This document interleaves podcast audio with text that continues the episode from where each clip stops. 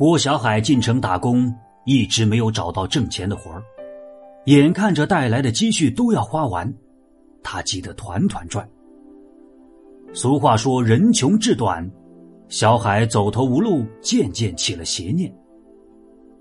这一天，他怀揣着匕首，忐忑不安的走上了街头。吃过午饭以后，他在一家偏僻的银行边发现了目标。这是一个七十多岁的老大爷。他取了一万块的现金，急匆匆的走上开往郊区的长途汽车。郭小海紧紧尾随，跟着老大爷上了车。傍晚时分，汽车开到了偏僻的龙关村。老大爷下车了，提着装钱的公文包，朝一座大山走过去。郭小海紧跟着老人，寸步不离。走上蜿蜒的山路，行人越来越少。来到半山腰的时候，四周早已是寂静无声。小海暗自高兴。此处空无一人，正好下手。不久，老大爷拐进了一片树林里。小海决定立刻动手，从裤兜里往外掏匕首的时候，老大爷突然停住了。只见他站在一棵大树下面，警惕的四周张望。郭小海赶紧躲到树后，悄悄观察。见四周没人，老大爷蹲下来。双手用力在地上刨起来，刨了好久才刨出一个土坑。老大爷从包里取出厚厚的钱，小心翼翼的放入坑中，然后仔细填平，又在上面撒了不少的枯枝败叶。做完这一切，老人又在四周瞧了瞧，确信没人看见，这才提着包走出了树林。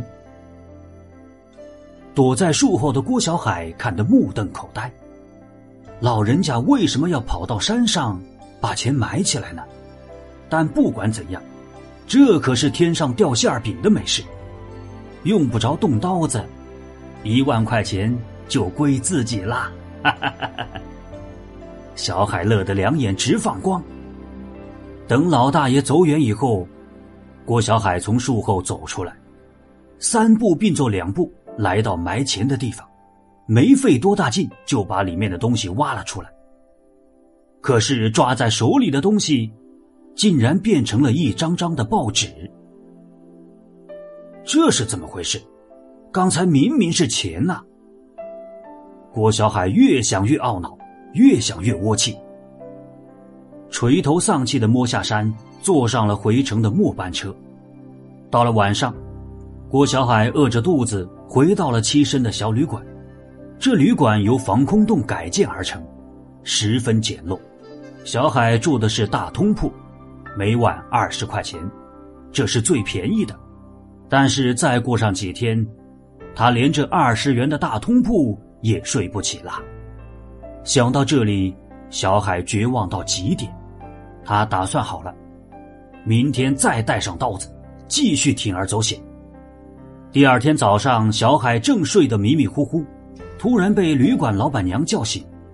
小海以为他是来赶自己的，可老板娘却说外面有人找他。郭小海走出了防空洞，门口站着一个胖墩墩的中年男子。中年人说自己叫孙伟，是蓬莱大酒店的厨师长，今天来这儿是想让郭小海去厨房打工的。小海听呆了。半晌都没有反应过来，孙伟见状立刻说：“你可想好了？每个月三千块，管吃管住，愿意的话就跟我来。”郭小海简直不相信自己的耳朵，他疑惑的问道：“哎，师傅，您是不是找错人了？”孙伟问道：“你叫郭小海，老家在安徽，对不对？”小海点了点头：“那就没错。”可是，我不认识您呐。郭小海越想越疑惑。孙伟道出了内情：今天早上，有个好朋友打来电话，请自己给小海找份工作，越快越好。那朋友也是受人之托，托他办事的是一位不肯透露姓名的老大爷。于是孙伟匆匆来到防空洞旅馆。郭小海越听越糊涂了，自己在这里举目无亲，谁会这样鼎力相助啊？看着小海一头雾水，孙伟补充了一句：“哦，那位老大爷说认识你，他说昨天晚上在山上埋过钱。”啊！埋钱的老大爷，郭小海吃惊的张大了嘴。孙伟看了看手表，赶紧说了：“哎呀，赶紧的，上班时间快到了。如果你愿意，赶紧跟我走。”小海来不及多想，跟着孙伟来到蓬莱大酒店，成了一名帮厨。来之不易的工作，小海非常珍惜。起早贪黑，加倍苦干。赢得了酒店上下一致的好评。孙伟见小海聪明好学，人又勤快，便收他做了徒弟。小海勤学苦练，没过几年就成了酒店的掌勺大厨。后来郭小海有了些积蓄，自己开了家小饭店。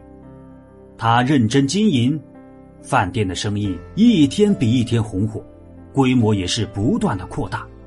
再后来。小海娶了个漂亮姑娘，还生了一个大胖儿子，又把老家的父母接到城里来住。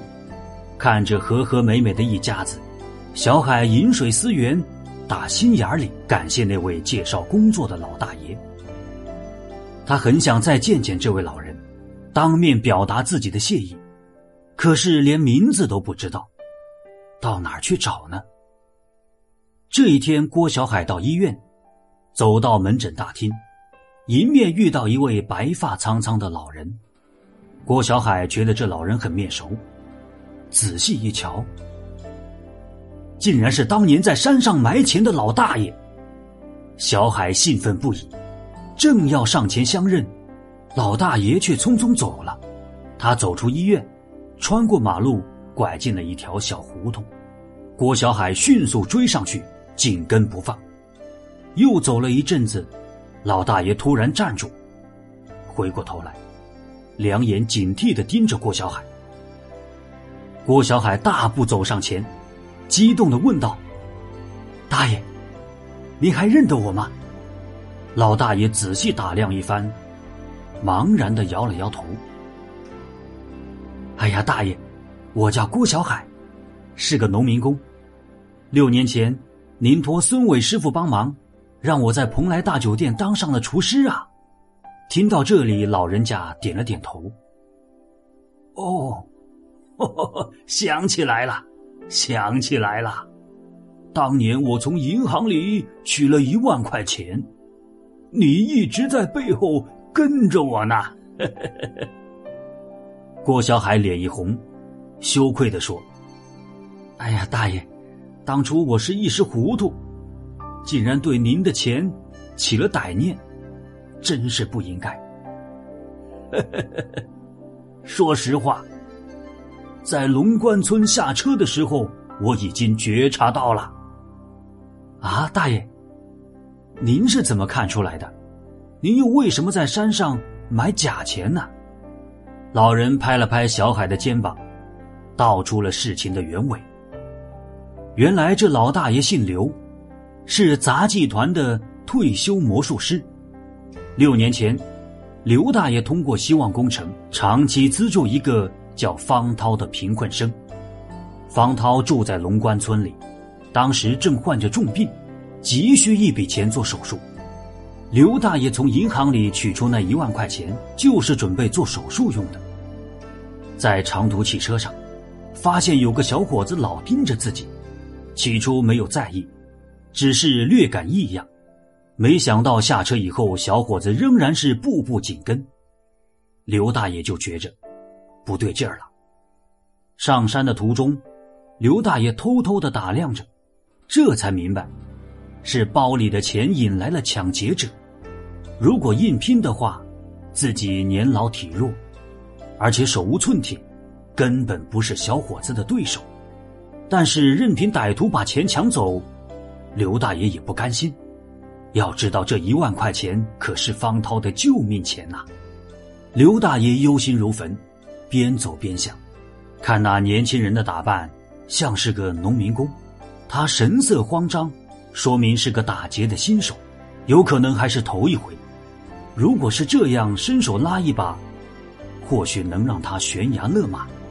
想到这里，刘大爷眼前一亮，顿时琢磨出一个金蝉脱壳的妙计。